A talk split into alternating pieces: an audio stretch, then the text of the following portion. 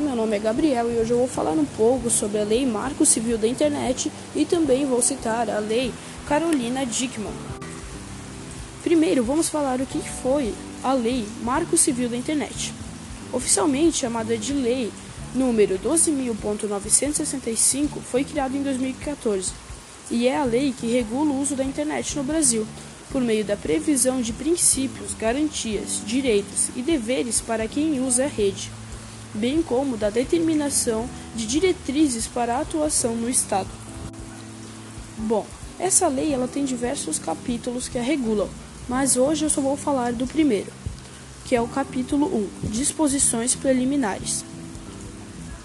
Esse capítulo diz que esta lei estabelece princípios, garantias, direitos e deveres para o uso da internet no Brasil e determina as diretrizes para a atuação na União, do Estado, do Distrito Federal e dos municípios em relações à matéria. Esse capítulo conta também com a disciplina do uso da internet no Brasil. Tem como fundamento o respeito à liberdade de expressão, bem como o reconhecimento da escala mundial da rede, os direitos humanos, o desenvolvimento da personalidade e o exercício da cidadania em meios digitais. Outra parte dessa lei é a disciplina do uso da internet no Brasil, tem por objetivo a promoção do direito a acesso à internet a todos, do acesso à informação, ao conhecimento e à participação da vida cultural e na condução dos assuntos públicos.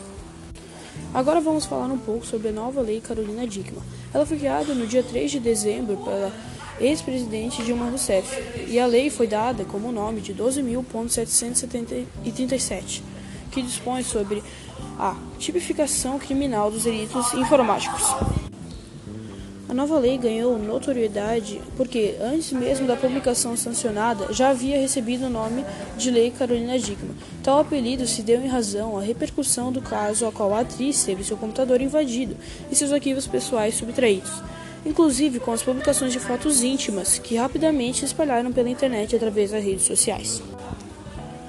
O grande problema é que atualmente muitos brasileiros vivem e dependem de seus aparelhos digitais, armazenando ali dados e informações relativas à sua vida profissional e pessoal, e o início da era homo digital.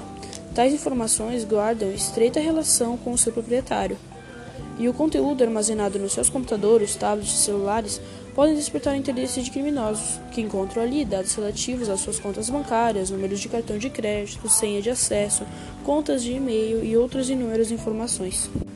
Bom, esse foi um breve podcast explicando um pouco sobre as redes sociais e as leis que ele consiste. Meu nome é Gabriel e espero que vocês tenham entendido sobre o assunto.